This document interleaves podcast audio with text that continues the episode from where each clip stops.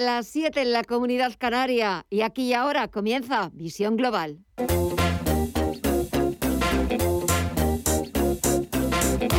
Esto es Visión Global con Gema González.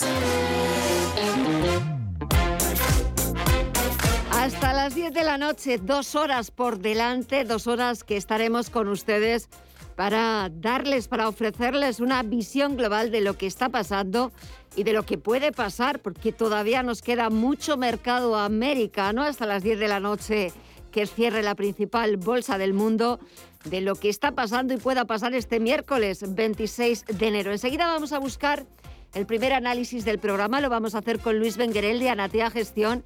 Y lo primero que vamos a preguntarle es eh, conocer la decisión que adopte nada en breves segundos la Reserva Federal estadounidense y sobre todo muy pendientes de esa rueda de prensa que ofrecerá a las ocho y media de la tarde, hora española, el presidente de la Reserva Federal, Jerome Powell.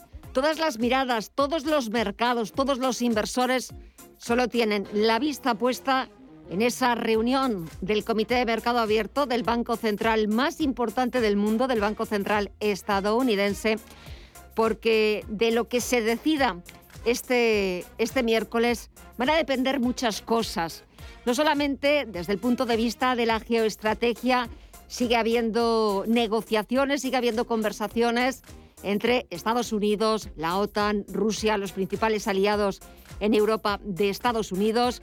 Todos ellos siguen apostando por la vía del diálogo, pero también es cierto que muchos expertos advierten de que todo puede pasar. Aparte de esas tensiones geopolíticas que hemos visto cómo han incidido en el comportamiento de los mercados, lo más importante de este miércoles es eh, si Jerome Powell nos va a ir guiando hacia una política mucho más agresiva que adopte la Reserva Federal estadounidense. Una política monetaria más agresiva porque así lo exigen las circunstancias, así lo exige la inflación en Estados Unidos que está absolutamente desbordada y además no es una cuestión temporal y pasajera, sino que los bancos centrales a este y al otro lado del Atlántico vienen advirtiendo desde hace semanas de que vamos a tener que acostumbrarnos a convivir con estos repuntes en la tasa de inflación. También es importante lo que diga hoy Powell sobre cuántas subidas de tipos habrá en Estados Unidos. Por ejemplo, los analistas de Goldman Sachs prevén que la Reserva Federal suba los tipos de interés cuatro veces este año.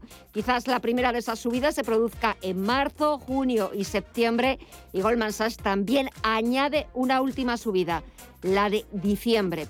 Goldman Sachs que también anticipa otro de los grandes anuncios que espera el mercado del presidente de la Reserva Federal, de Jerome Powell la reducción del balance del Banco Central estadounidense, actualmente casi 9 billones con B de dólares, y según Goldman Sachs, una reducción que podría comenzar en julio por un valor de, 10, de 100.000, perdón, 100.000 millones de dólares al mes, aunque también los analistas de Goldman Sachs eh, no descartan que esa reducción del balance pueda comenzar en el mes de mayo. Con todo, ya le espera de conocer la decisión y de conocer las declaraciones del presidente de la Fed, Jerome Powell, echamos un vistazo a los mercados donde todos están en verde. Y sobre todo el sector tecnológico, uno de los más castigados estos días, porque es cierto que cuando hay pánico, cuando hay cierto pánico, cierto sentimiento de miedo en los mercados, el dinero es miedoso, nos lo han dicho siempre los expertos, y el dinero busca activos refugio. El dinero pues eh, busca el oro, el, activo refugio por excelencia, busca también quizás la renta fija y deja de lado el sector tecnológico. Pues bien, hoy el sector tecnológico se está recuperando de las caídas de los últimos días. Tenemos al Nasdaq Composite subiendo más de un 3% en los 13.949 puntos, el SP500 subiendo cerca de un 2% en los 4.442 puntos o el Dow Jones Industriales que repunta un 1,39% en los 34.775 puntos. Y estamos conociendo esa decisión de la Reserva Federal y parece que el Comité de Mercado Abierto del Banco Central estadounidense está también de acuerdo, al igual que la mayoría de los expertos y al igual que los eh, analistas de Goldman Sachs, en que la primera subida de tipos en Estados Unidos será en el mes de marzo para intentar contener con todas las herramientas a disposición del Banco Central estadounidense la inflación.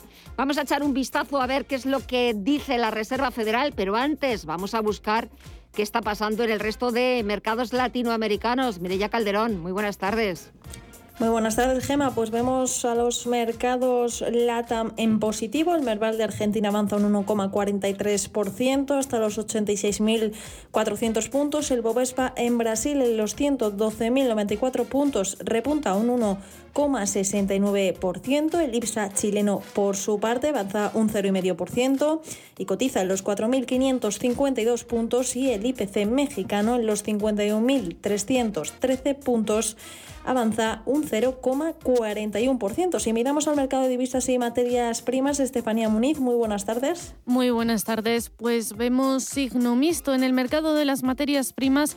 El petróleo continúa al alza. El barril de Bren ahora mismo supera casi los 90 dólares por barril por primera vez desde 2014. Ahora mismo está avanzando casi un 2% y se sitúa en los 88,88 dólares. El West Texas de referencia en Estados Unidos repunta un 2,1% en los 87,46 dólares y el oro por su parte Ahora mismo está en signo negativo, corrige un 1,5% en los 1.825 dólares la onza. Si miramos al mercado eh, de las divisas, el dólar continúa fortaleciéndose porque el euro está en los 1,12 dólares, bajando un tímido 0,1%.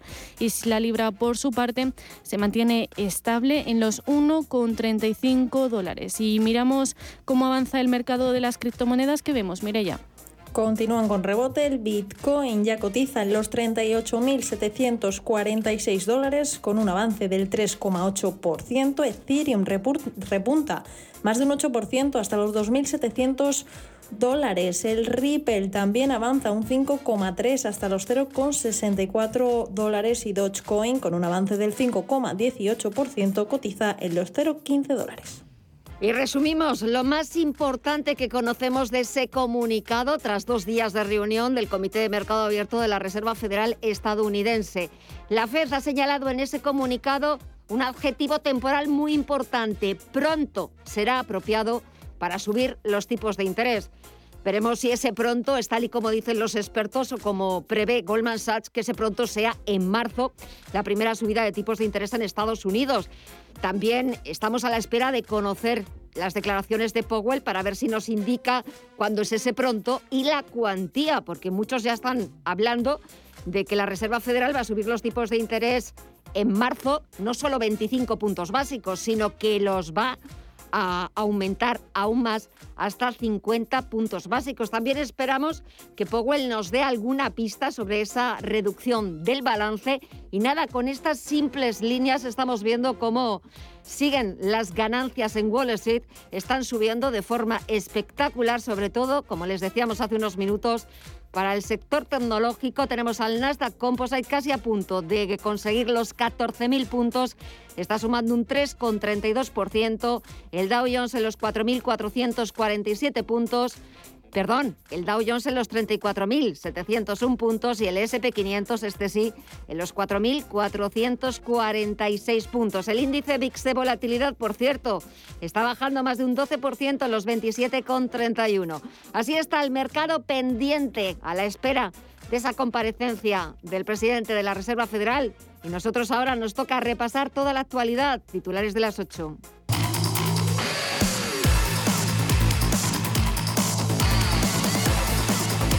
La ministra de Trabajo, Yolanda Díaz, convoca a los agentes sociales el próximo 7 de febrero para empezar a negociar una nueva subida del salario mínimo interprofesional. Acabamos de convocar la mesa de diálogo social para aumentar el salario mínimo interprofesional para este año y desde luego la fecha va a ser el 7 de febrero. Por tanto, en la lógica en la que venimos trabajando, y esto también de esto habla la reforma laboral, vamos a seguir incrementando el salario mínimo interprofesional y como estábamos señalando, la aplicación de la reforma supone el incremento de todos los salarios del conjunto de la población trabajadora de nuestro país. La nueva subida que pretende el Gobierno se sumaría a las ya acometidas en los últimos años y han llevado al salario mínimo interprofesional a aumentar un 30% al pasar de 735 euros a 965 euros al mes. La última fue el pasado mes de septiembre cuando el Ejecutivo aprobó un incremento de 15 euros al mes. Los sindicatos ya han señalado que una vez se cierre la reforma laboral exigirán la subida del salario a 1.000 euros en 2022, algo a lo que en principio se niega la COE. Y el líder del PP, Pablo Casado, toma la iniciativa y llama a Pedro Sánchez para hablar de Ucrania. Casado le ha reiterado todo el apoyo de su partido para ejercer sus obligaciones en el marco de la OTAN y le ha pedido unidad en el gobierno en materia de política exterior. Sánchez, por su parte, le ha agradecido el apoyo del PP y le ha trasladado que el Ejecutivo mantendrá informados puntualmente a los grupos parlamentarios. He agradecido a todos los grupos parlamentarios y también al Partido Popular el apoyo al Gobierno de España en esta crisis. Creo que es importante que también desde el Gobierno y desde la política española se dé ese mensaje de unidad, ese mensaje de unidad que estamos dando. Y también, pues lógicamente, he trasladado eh, dos aspectos más que me parecen relevantes. Y uno de ellos es eh, pedirle al eh, principal partido de la oposición que después de las respuestas que se han dado por parte de la Comisión Europea a los fondos europeos cese y rectifique su posición. El presidente reconoce que se está viviendo un momento complejo y crítico en las relaciones con Rusia por la crisis de Ucrania y ha recordado que la posición del gobierno es garantizar el respeto a la legalidad internacional. Creo que lo más importante ahora mismo, que dijo ayer el ministro de Asuntos Exteriores en el Congreso de los Diputados y que hemos reiterado todos los países miembros, es la absoluta eh, y total unidad de todos los países miembros tanto dentro de la Unión Europea como en el ámbito de la Alianza Transatlántica en la respuesta a esta grave crisis. Y en esa misma conversación telefónica, que ha durado unos 25 minutos, el presidente ha instado al líder del PP a cesar y rectificar en su posición crítica sobre cómo está gestionando España los fondos europeos. Porque creo que no es bueno para España el que hasta incluso la imagen del principal partido de la oposición quede dañada ante las instituciones europeas. ¿Qué es lo que está ocurriendo? Y creo que eso es algo que se puede evitar. Y en segundo lugar, ante la pronta votación de una importante reforma acordada entre los agentes sociales y el Gobierno, como es la reforma laboral, el que, si no quiere votar a favor, al menos que facilite la convalidación de este importante acuerdo para las empresas y los trabajadores de nuestro país. Por su parte, el presidente de la Junta de Andalucía, Juanma Moreno, explica por qué critican la gestión del reparto de los fondos. Una cosa, dice, es que el Gobierno central cumpla con Bruselas y otra cosa, que cumpla con las comunidades autónomas. Son cosas distintas. O sea, la Unión, la Comisión Europea, la Unión Europea lo que hace es entregar los recursos al Gobierno y son los estados soberanos los que reparten y distribuyen esos recursos. La crítica, en primer lugar, nosotros y yo personalmente, yo no estoy en contra de los fondos. Yo aplaudo los fondos. Soy un entusiasta de los fondos europeos, porque los fondos europeos nos sirven para precisamente eh, generar actividad económica, propiciar progreso y bienestar. Eso en primer lugar. En segundo lugar, nosotros no hacemos ninguna crítica a la Unión Europea, ni a la Comisión Europea, ni en un órgano de la Unión Europea. Hacemos una crítica al gobierno de Sánchez. Tanto es perfectamente compatible el discurso. Una cosa es que el Gobierno de España cumpla con, con, la Comisión Europea y otra cosa es que el Gobierno de España cumpla con las instituciones españolas y las comunidades de autonomía y ayuntamientos, cosa que no está cumpliendo. Y la Comunidad de Madrid va a recibir ahora los 400 millones de euros de la, liquidación del IVA correspondiente a diciembre de 2017 que el Gobierno central le adeuda desde 2019. A esa cantidad se tendrán que sumar los correspondientes intereses de demora por el retraso de más de dos años. El Gobierno regional lamenta que haya tenido que recurrir a la justicia para reclamar algo de cajón, según el consejero de Educación, Universidades y Ciencia, Enrique Osorio. Hubo un mes del año 2017 que por un cambio informático en el Ministerio de Hacienda no se nos pagó, o sea, no se paga a la, Comunidad de Madrid 399 millones porque se cambia el sistema informático del Ministerio. El asunto tiene narices, ¿eh? La Comunidad de Madrid reclama esa cuantía y el Ministerio dice que no se la da. Esto debe ser la gobernanza según Sánchez darnos los fondos europeos sin escucharnos nada, de vernos 400 millones tan de cajón. Es que lo vuelvo a repetir. Por otro lado, más de 2.000 agricultores y 400 tractores han marchado este miércoles en Logroño en defensa del campo, un sector al límite. bajo el lema Por un futuro con agricultores y ganaderos. Las organizaciones agrarias convocantes de la manifestación denuncian que se han disparado los gastos con los precios de la electricidad y los combustibles. Se quejan de la política agraria común y piden que se asegure un relevo generacional en las explotaciones.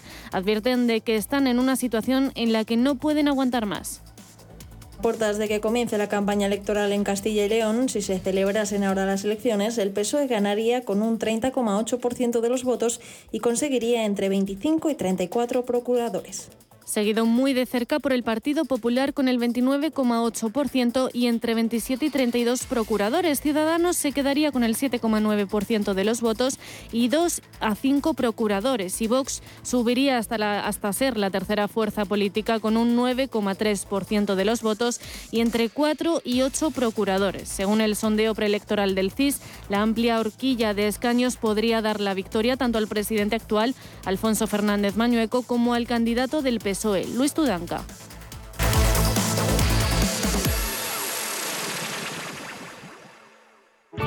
Bontobel Asset Management calidad suiza con el objetivo de obtener rendimientos superiores a largo plazo. En Bontobel Asset Management siempre estamos a la vanguardia de las inversiones activas en bonos y acciones. Para más información, entre en nuestra página web bontobel.com barra am. Bontobel Asset Management, su especialista global en fondos de inversión.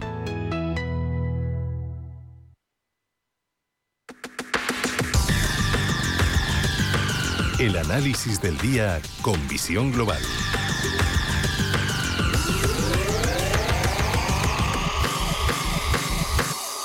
Y saludamos a Luis Benguerel de Anatea Gestión. Luis, muy buenas tardes.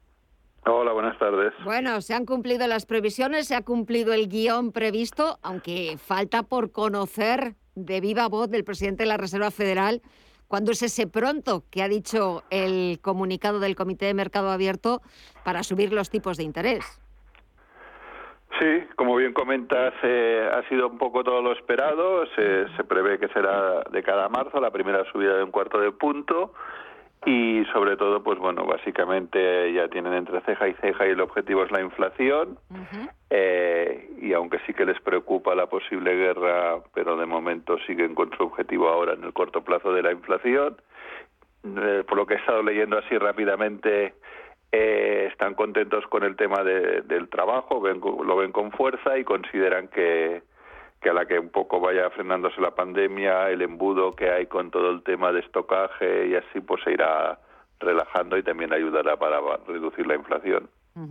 Lo cierto es que pues nada más salir ese comunicado hemos visto sobre todo un comportamiento espectacular en el sector tecnológico estadounidense, el Nasdaq subiendo más de un 3%, ahora está moderando un poquito más las subidas, un sector el tecnológico muy castigado estos días cuando pues toda la situación en Ucrania, Rusia, Estados Unidos, la OTAN, los aliados, es verdad que a más de uno pues nos han puesto un poquito los pelos de punta. Bueno, pues faltaba práctica. eh, a ver, estábamos en máximos históricos, eh, desde los máximos históricos en el caso del Nasdaq. Eh, ha bajado cerca un 18%, en el intradía en los mínimos, en el caso del SP sobre el 13%. Eh, bueno, yo creo que eh, hemos visto ya otras veces que cuando la Fed se plantea subir tipos y que empezar a recortar la compra de bonos, la forma que tiene el mercado de presionar para que no sea exagerado es con una corrección fuerte. Y no es la primera vez que lo hemos visto en los últimos 13 años desde que el mercado ha estado dopado por parte de los bancos centrales. Por lo tanto, pues yo creo que han actuado como han actuado siempre. Eh, oye, mira, aquí tenéis qué pasa si os si si se os va un poco la mano más de lo que el mercado prevé, ¿no? Y claro, pues desde máximos. Y ahora, pues como bien comentas, en el corto plazo creo que ha habido un momento de cierre de cortos rápido. Vamos a ver cómo evoluciona. Sí que es cierto que hace un par de días o así técnicamente pareció que estaba dando un buen giro los índices. Bueno, es importante las próximas jornadas a ver si confirma ese giro y, y pues habremos tenido una pequeña corrección, porque si lo miramos en el medio y largo plazo, realmente es una corrección una corrección, no hay más. No hay más, una corrección, exactamente. ¿no? a veces buscamos adjetivos para, para cosas que, que, son como son, pues una corrección y es verdad que hay que esperar, bueno, pues los próximos días y sobre todo también esperar a ver mañana cómo, cómo despiertan las principales bolsas europeas, porque también se han apuntado a la fiesta. Sí, sí, bueno, en el fondo repetiremos lo que como cierren los americanos, que eso ya sabemos que siempre vamos detrás, eh, incluso algunos quisieran que hiciéramos el mismo horario y, y, será un poco pues repetir un poco lo, a partir de cómo hicieron los americanos. Sí que a destacar, ahora mientras estaba esperando la FED, que estaba repasando, que he visto que el Bren, que es el que compramos aquí en Europa, ha superado los 90 dólares. Creo que eso será noticia los próximos días y, y afectará en la economía. No se veía por encima de 90 dólares desde cuando venía de caídas en el 2014, por lo tanto hace unos cuantos años de ello. Y creo que eso sí que también afectará pues a la inflación en Europa. Eh, detrás la tienes ya el WTI americano que también está muy cerca de romper sus máximos de esos niveles moviéndose en 87 y, y, y ahí pues eso dará dará juego y, lo, y además lo notaremos cada vez que vayamos a llenar el depósito de gasolina. Que en las caídas ya sabemos que va muy lento esto, pero en las subidas eh, se actualiza rápidamente el precio del gasoil o la gasolina. más rápido de lo que nuestros bolsillos eh, se dan cuenta.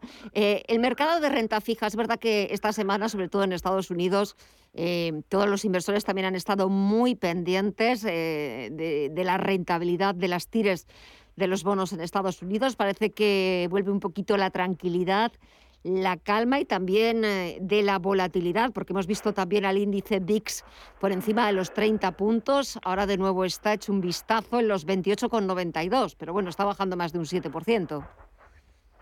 Eh, sí, eh, como bien comentas, ha, estado bastante tranquilo. Hemos visto, es normal, eh, si ya lo es normal en los índices, en la renta fija, cuando hay este tipo de movimientos, hay barridas para, para los dos lados en el mercado, ¿vale? Vemos movimientos a corto muy rápidos y a veces tanto de subida como de bajada, ¿vale? Eh, y por lo tanto, pues bueno, básicamente eh, supongo que la tendencia se irá manteniendo poco a poco y relajándose eh, de cara aquí a la, a la subida de marzo, ¿no? Pero sí que para aquellos que, que especulan ¿no? en el intradía, cuando hay este tipo de noticias, pues bueno, como muchos se retiran, eh, hay menos volatilidad, las horquillas son mayores y, vemos estos tipos de movimientos muchas veces muy bruscos en el intradía y de ida y vuelta a veces para quedarse donde estaban. ¿eh? Y para terminar, Luis, ¿algún consejo, alguna recomendación, algo que en Anatea Gestión hayáis visto y os haya gustado especialmente, os esté comportando mejor que el resto? Bueno, eh, en nuestro caso los, los fondos se han estado comportando bien porque al final lo que buscamos es la descorrelación con los índices. Creo que, eso demuestra cuando vienen estas caídas lo posible, lo bueno de estar eh, diversificado y, y tener productos que no vayan correlacionados con los índices, ¿vale? Y eh, en este caso, pues te reduce la volatilidad de la cartera. En el corto plazo, pues bueno, si estás metido en renta, si estás muy encima de la renta variable, pues ya sabes dónde tienes el stop, tienes en los mínimos de estos últimos días la zona de stop. Y pues bueno, pues si, si ha sido una simple corrección en, en el medio y largo plazo, pues ahí, ahí tienes oportunidad de entrar otra vez. Pues nos quedamos con esas recomendaciones y el análisis, como siempre, de Luis Benguerel de Anatea Gestión. Luis, muchísimas gracias por, eh, por tu análisis, por tu tiempo, por dedicárnoslo a nosotros. Que pases una muy buena semana, lo que queda de semana, y hasta, y hasta pronto. Un fuerte abrazo. Venga, un abrazo, hasta la próxima.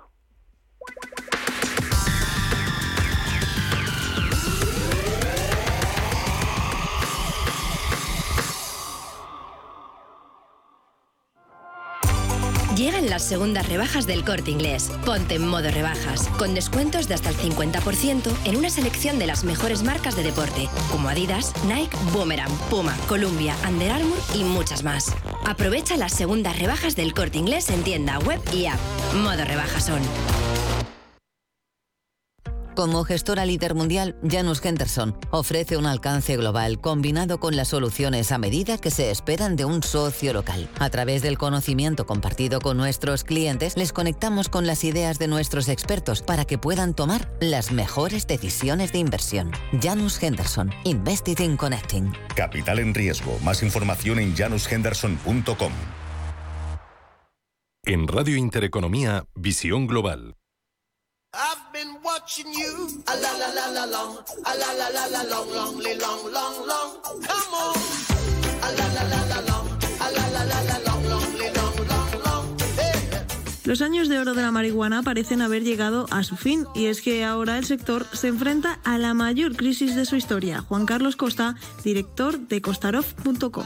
Es un sector realmente nuevo que cotiza en los mercados en los últimos 5, 6, 7 años. En concreto, la mayor parte de ETFs que han aparecido en los mercados, que se pueden contratar, han aparecido ya hacia el 2018, 2019. Las empresas, pues algunas de las más conocidas, llevan cotizando desde 2015, 2016, pero hay otra gran parte que ya empezó en el 2018. En tan solo dos meses lo hemos visto caer un 50% en bolsa, en una trayectoria que no pintaba nada mal a principios de 2021, cuando los ascensos fueron muy pronunciados gracias a la promesa de que Estados Unidos haría una ley nacional que abriese el enorme mercado norteamericano de pleno y no solo en estados concretos. Evidentemente ahora, Iván, el año 2021 ha sido para ellas catastrófico, es decir, a día de hoy la mayor parte han perdido 70-80% con respecto, ojo, a los inicios del año 2021. Tuvieron un comportamiento espectacular todo lo que fue parte del 2020, finales y comienzos del 2021. Para que se sigan haciendo una idea, a pesar de esas caídas que estamos viendo, el 75-80% muchas de ellas, estarían todavía un 30 o 40% por encima de los bajos que se vieron en el 2020. Ahora las principales empresas del sector del cannabis recreativo se encuentran en un callejón sin salida, debido en parte también a la demanda por los suelos por la variante Omicron y sin capacidad de financiarse para afrontar la situación.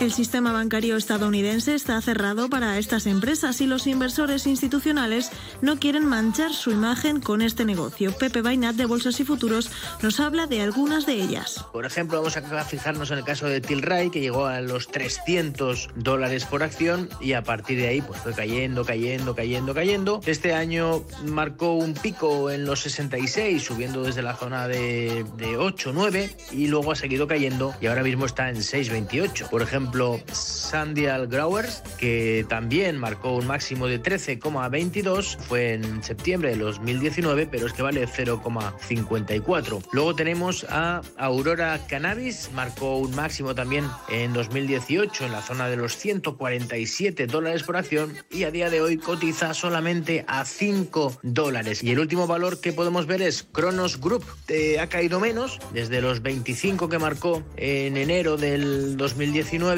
pues ahora está en 3,74.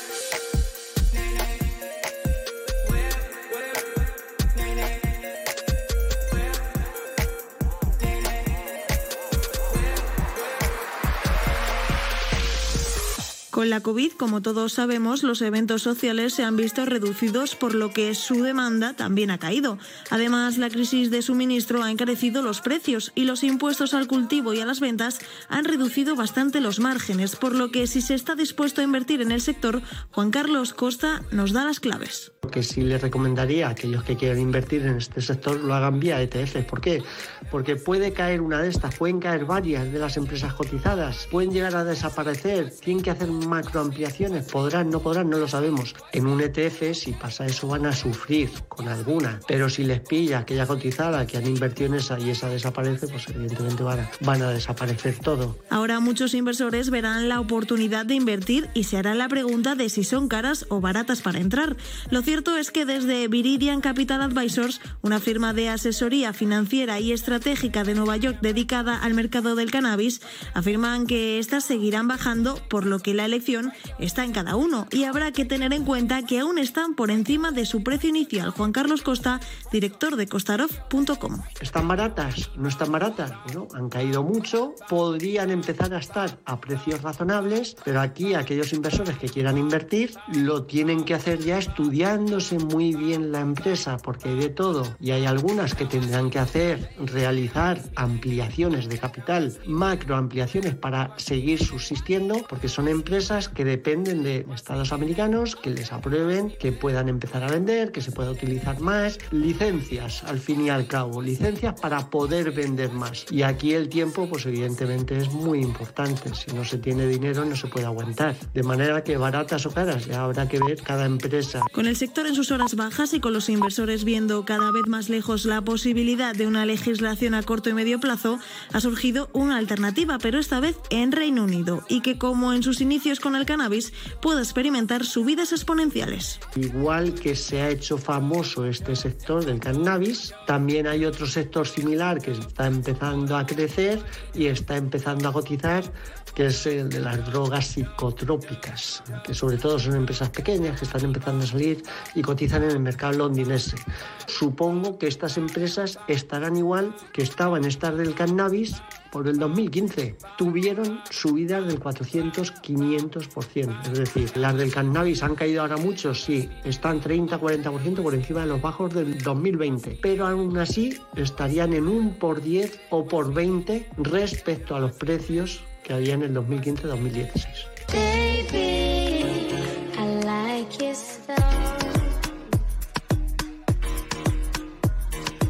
Grips on your ways, front way, back way. You know that I don't play. Pese a la promesa del sector del cannabis al inicio de año, con mercado global en Estados Unidos, que ya supone cerca de 17.900 millones y con un auge de más del 60% de crecimiento en 2020, las conclusiones de este sector son muy decepcionantes para Pepe Bainat de Bolsas y Futuros. Podemos decir que es, un, es una historia de fracaso lo que ha ocurrido en todas las empresas de cannabis, que bueno, que de repente hay rebotes muy fuertes como los de principios del 2021 que se quedan en nada. Yo no sé si al final este sector irá muy bien o irá muy mal, pero de momento los gráficos nos dicen que estamos hablando de valores absolutamente ruinosos y necesitamos un cambio muy importante y subidas bastante claras para que cambie el sentimiento, sobre todo a nivel de análisis técnico. Aunque a pesar de ello, desde Viridian no pierden la fe en el sector y esperan ascensos del 25% en 2023 y 2024, ya que actualmente el 78% de los estados de Estados Unidos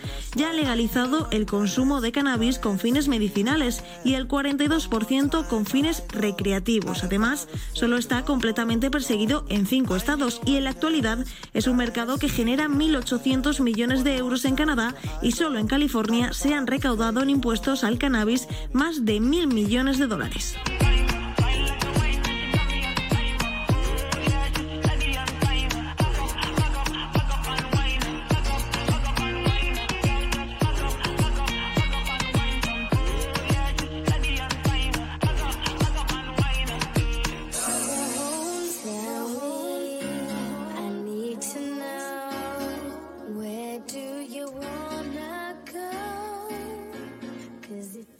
Cada sábado, en Rienda Suelta, te contamos todo lo que se cuece en el panorama ecuestre. Deporte, actualidad, ocio, cultura, tradición, salud y mucho más. De 2 a 3 de la tarde, todos los sábados, en Radio Intereconomía, galopamos en las ondas con Rienda Suelta.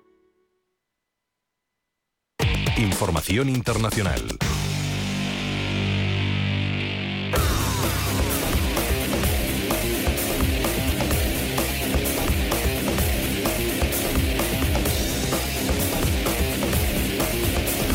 La partida de ajedrez entre Rusia y Ucrania está en un momento crítico. La desesperación de los civiles por no verse involucrados en un conflicto civil empieza a ser latente y no solo a pie de calle, sino también en los mercados. La volatilidad de las bolsas es cada vez mayor alrededor del mundo. Alberto Rondán, director de inversiones de Metagestión, analiza las repercusiones del conflicto para los inversores.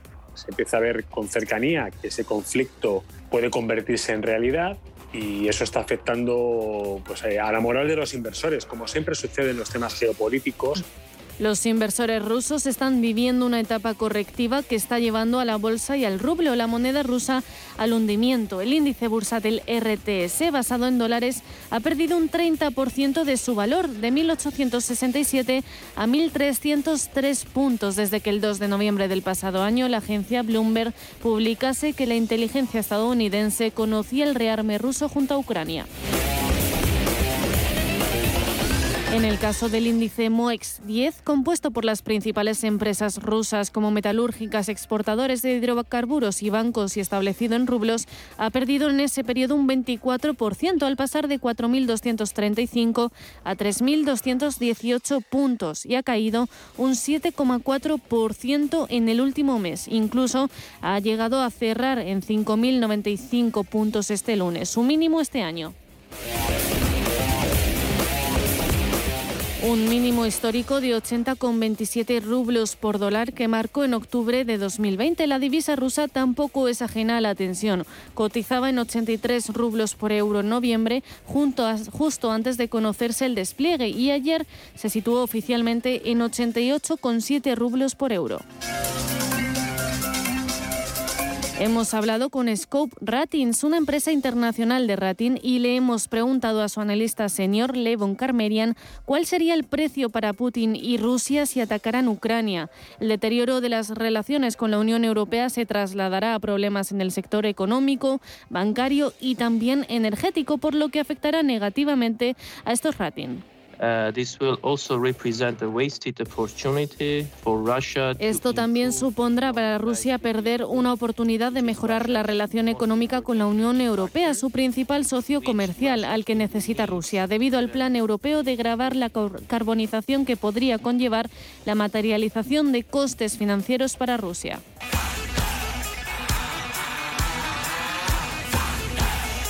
La calificadora Scope Ratings ha indicado que el conflicto podría tener repercusiones importantes para el sector energético, el sistema bancario y la economía de Rusia. Pero damos otro dato más. La inversión extranjera directa se ha ido reduciendo a lo largo del tiempo desde una media anual de 55.000 millones de dólares en el periodo de 2010 a 2013 a unos 20.000 millones de dólares en el periodo 2018 a 2021. A pesar de esto, Rusia ha sabido fortalecer sus finanzas públicas y acumular reservas fiscales y de divisas, pero ahora mismo Rusia depende en gran medida de sus exportaciones de gas y otros productos energéticos. De hecho, se han beneficiado del encarecimiento del crudo. So during the first half of 2021, durante la primera parte de 2021, alrededor de dos tercios de las importaciones de la Unión Europea desde Rusia fueron productos energéticos, gas y petróleo. Además, Rusia desde 2014 sustituyó las importaciones por producción nacional desde que comenzaron las sanciones en 2014, por lo que el país depende de los mercados exteriores. El portavoz de Putin, Dmitry Peskov, no ha tenido problema en reconocer que la devaluación del rublo agrava aún más la presión inflacionista. Cabe destacar que Rusia se ha desvinculado del dólar y ha reducido la parte de su deuda en manos de inversores extranjeros. El gobierno, por su parte, ha llevado a cabo una política fiscal conservadora y ha mantenido su deuda pública por debajo del 20% del PIB, en comparación con el 133% de Estados Unidos según datos del FMI. Para intentar frenar el conflicto ruso, el presidente francés Emmanuel Macron convocó lo que se ha denominado el Cuarteto de Normandía. Así lo notificaron Macron y su homólogo alemán Olaf Scholz. Das gilt auch für das Normandie-Format, in dem Frankreich und Deutschland eine besondere una reunión entre el país galo, Alemania, Rusia y Ucrania en aras de establecer un diálogo que favorezca a ambas partes. No han sido los únicos en tomar cartas en el asunto. El secretario de Estados Unidos, Anthony Blinken, ha dado una rueda de prensa para informar del avance de las conversaciones con su homólogo ruso, Sergei Lavrov. Ha dicho que espera hablar con él una vez que en Moscú haya leído el documento que han enviado. Uh, than just uh, Ukraine or even Europe. Ese documento buscaba abordar las cuestiones que más preocupan a ambas fuerzas, además de reconocer que es una de las crisis más serias a las que se ha enfrentado el mundo occidental. Blinken también ha pedido a los estadounidenses que todavía están en Ucrania que consideren muy seriamente abandonar el país. Our message now for any Americans in Ukraine Una situación cada vez más preocupante en manos de los altos cargos del mundo para frenar lo que ayer el alto representante de la Unión para Asuntos Exteriores, Josep Borrell, calificó como el conflicto más peligroso desde la Guerra Fría, una tensión geopolítica que no solo preocupa por las consecuencias civiles propias de alta escala, sino también por las económicas, por el nivel del petróleo, la inflación y la volatilidad de los mercados, un contexto del que tampoco se salva Rusia.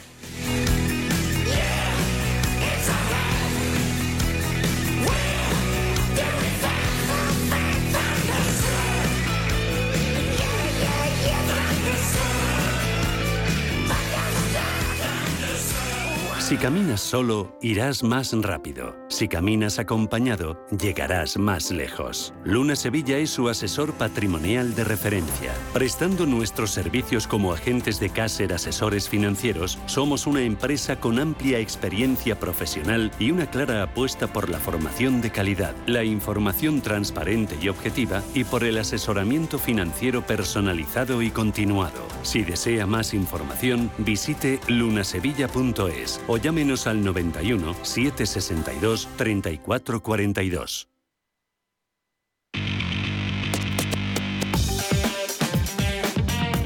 En Radio Intereconomía, Visión Global. Y ahora es momento de ver en qué asuntos están trabajando los principales diarios internacionales. En el Reino Unido, la prensa sigue las últimas novedades sobre lo que se conoce como el Partygate, las fiestas que se celebraron en Downing Street mientras el país estaba confinado. The Times lleva al primer ministro Boris Johnson diciendo que no va a dimitir. But what, and I, can- what I can tell him and uh, what I can tell his uh, constituents is that irrespective of, of what they want to focus on, The Guardian también abre su edición digital con este asunto. On the 8th of December, looks quizzical, he said it.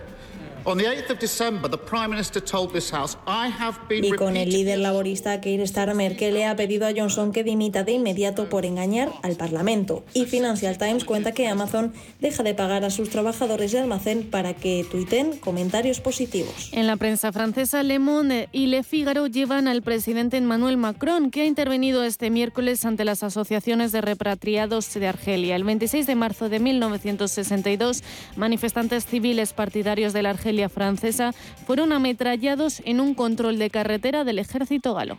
60 ans après, la France reconnaît cette tragédie.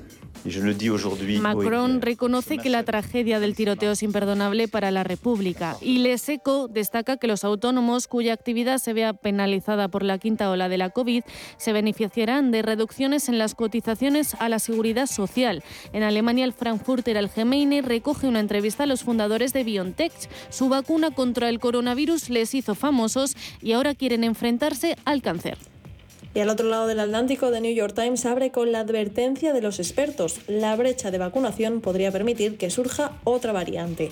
Más de 3.000 millones de personas en todo el mundo aún no han recibido una sola vacuna. The Washington Post lleva una encuesta que revela que menos de la mitad de los estadounidenses confían en la capacidad del presidente Biden para manejar la pandemia. Y The Wall Street Journal cuenta que una posible incursión rusa en Ucrania podría poner a prueba los esfuerzos de Moscú para aliarse para aislarse perdón, de las sanciones internacionales. En la prensa latinoamericana, el Clarín argentino abre con el viaje oficial del presidente Alberto Fernández a China. El gobierno negocia con Xi Jinping otro swap para reforzar las reservas del Banco Central. Se habla de otros 6.300 millones de dólares para sumarlos a los 20.000 millones que ya son partes del intercambio entre los bancos centrales. En México, el Universal cuenta que el presidente López Obrador no reconsiderará su, propio, propuesta de Pedro Salmerón como nuevo embajador en Panamá por la campaña que hay contra el historiador. Y terminamos el repaso con el brasileño Globo, que empieza a ocuparse de la carrera electoral para la reelección de Bolsonaro. Uno de sus rivales, el expresidente Lula, descarta la participación de otra expresidenta, Dilma Rousseff, en un futuro gobierno si gana las elecciones.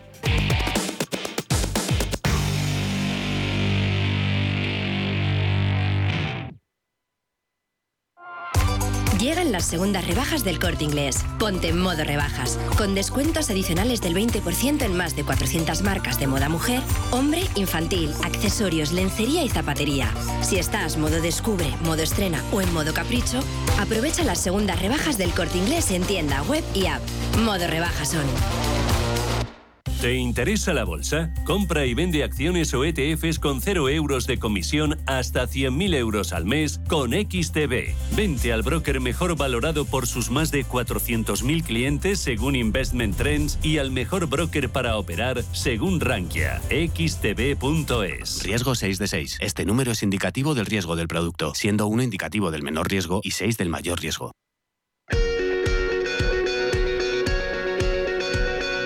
En Visión Global, la entrevista del día. La convalidación de la reforma laboral marca la actualidad política poco más de una semana para su tramitación en el Congreso. De este tema hablamos hace unos meses con el ex líder del Partido Socialista madrileño, con Tomás Gómez, cuando todavía ni gobierno ni agentes sociales se habían puesto de acuerdo en una nueva reforma.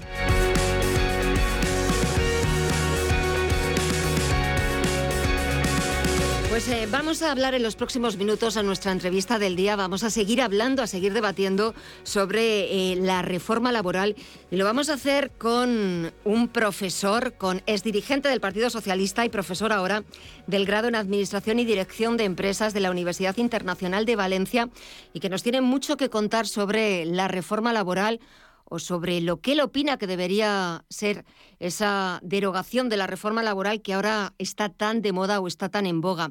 Saludamos a Tomás Gómez. Tomás, muy buenas noches y muchísimas gracias por aceptar nuestra llamada. Buenas noches y muchas gracias a ustedes.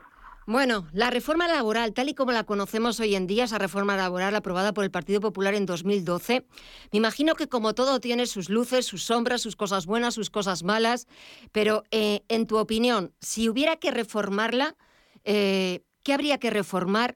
¿Qué no habría que tocar porque sí que ha funcionado?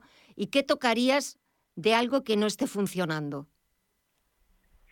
Bueno, yo creo que la reforma laboral, porque se está hablando mucho de derogar la reforma laboral, yo creo que el término no es correcto. Es decir, en derecho del trabajo, en derecho laboral, pues la legislación es muy cambiante.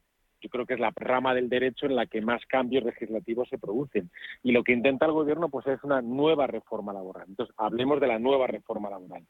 Bueno, yo creo que, que hay dos, dos cosas, ¿no? Una, eh, yo creo que es necesario retocar algunas cuestiones que afectan a las relaciones de trabajo entre trabajadores y empresarios. Yo creo que en ese sentido la iniciativa gubernamental, yo creo que eh, eh, está medida, yo creo que viene de lejos, es una reivindicación de la izquierda social, de la izquierda política, incluso de algunos sectores empresariales. Y otra cosa es cómo se está haciendo, ¿no?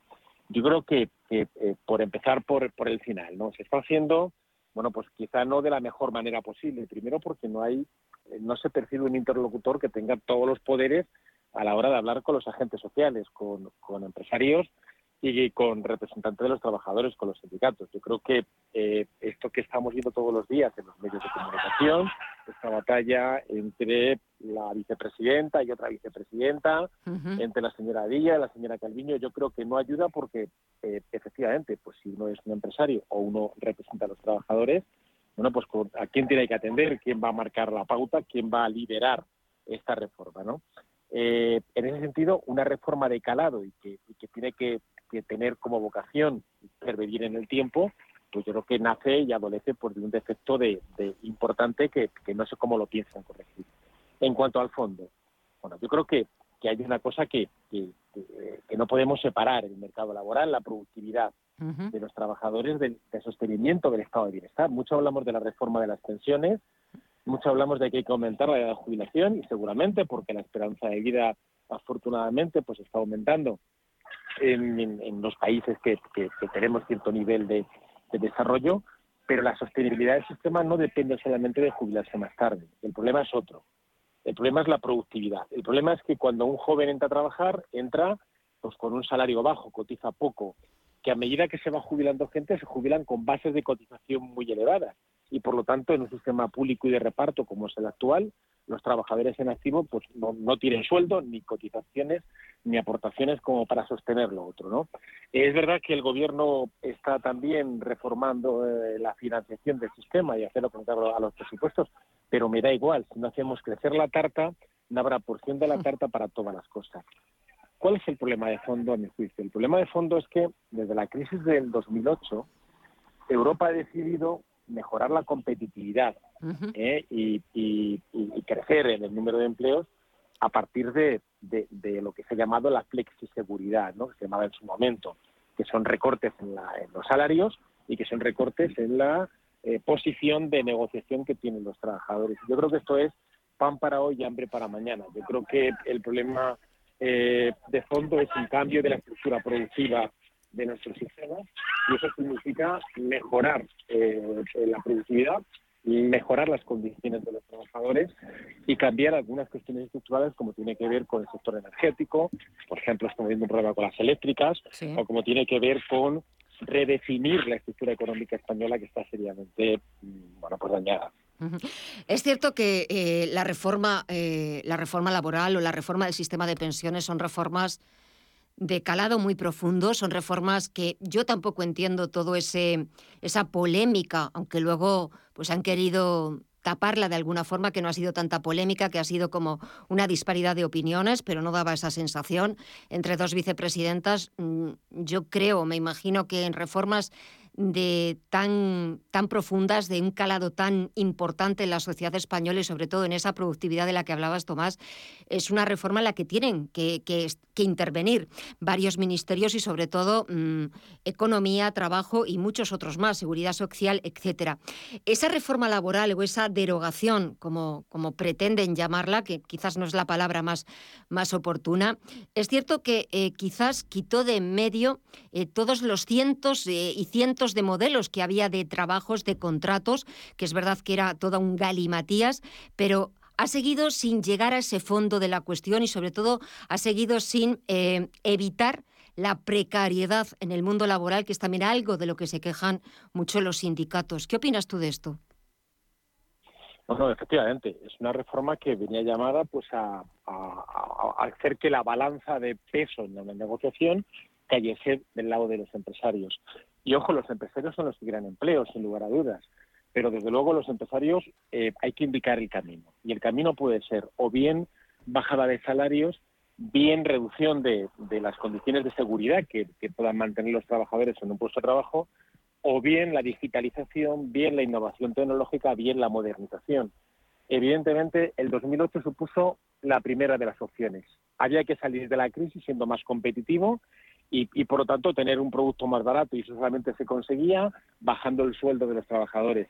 Pero, insisto, eso es pan, para hoy y hambre para mañana. Los fondos europeos de recuperación de la pandemia, los Next Generation, van justo en el sentido contrario. Hagamos unas empresas más fuertes, más competitivas, que un trabajador sea capaz de tener una productividad mayor que va a aportar más beneficio al empresario y también va a hacer posible que los salarios de los trabajadores sean mejores en sus condiciones laborales más seguras. ¿no? Eso es un cambio de modelo productivo y es un cambio de estructuras.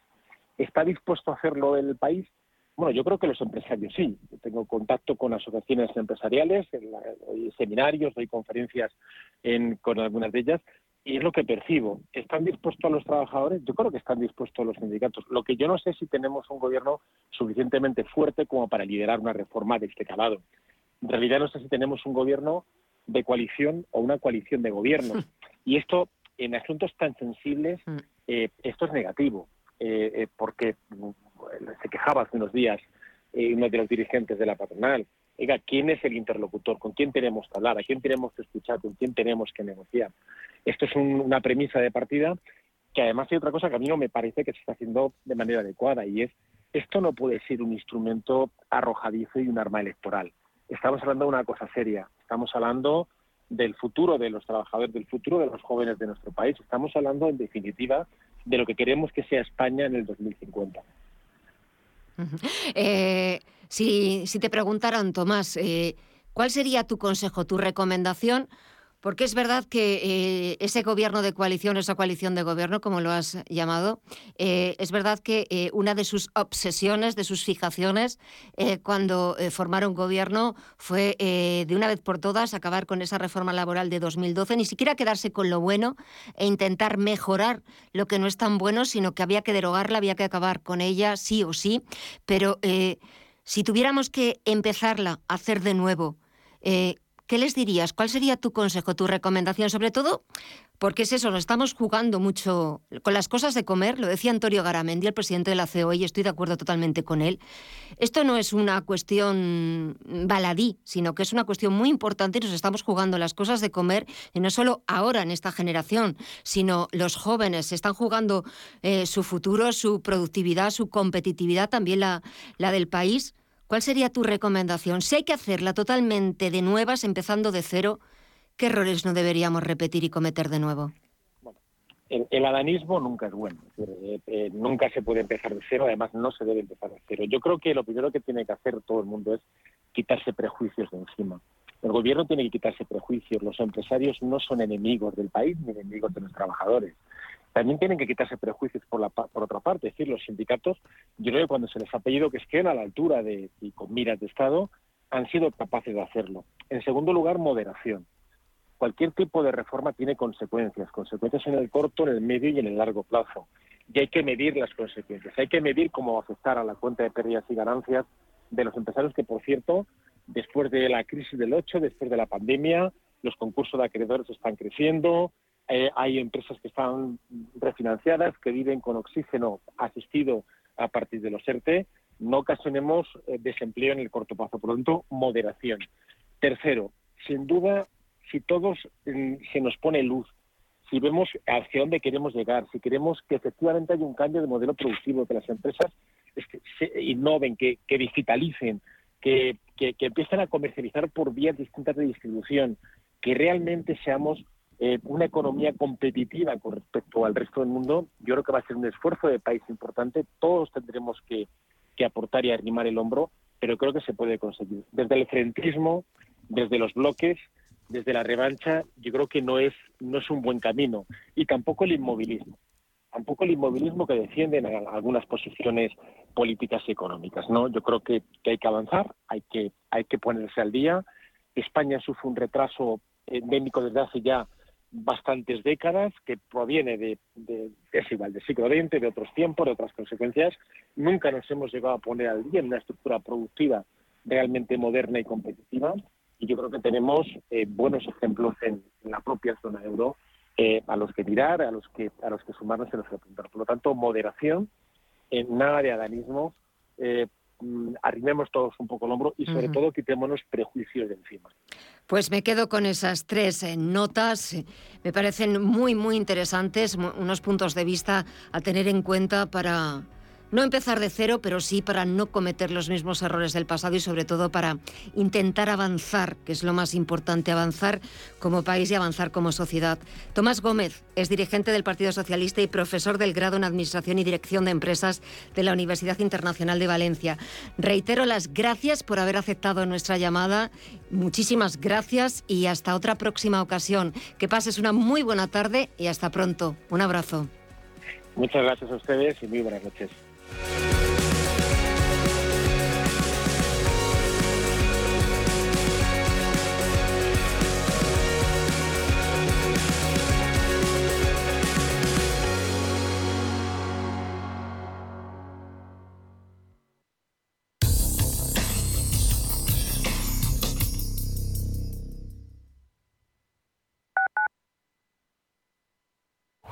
¿A dónde vas a llegar con tu jubilación?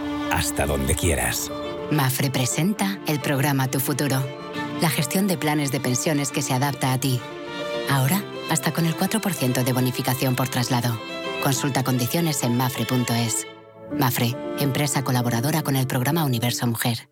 WeCity es la más reciente e innovadora plataforma de inversión inmobiliaria. En WeCity podrás invertir en las mejores oportunidades inmobiliarias y diversificar tus ahorros de manera fácil, rápida y segura. Entra hoy en wecity.io e invierte en un solo clic. O si prefieres, llama al número 679 667 623 y te ayudaremos.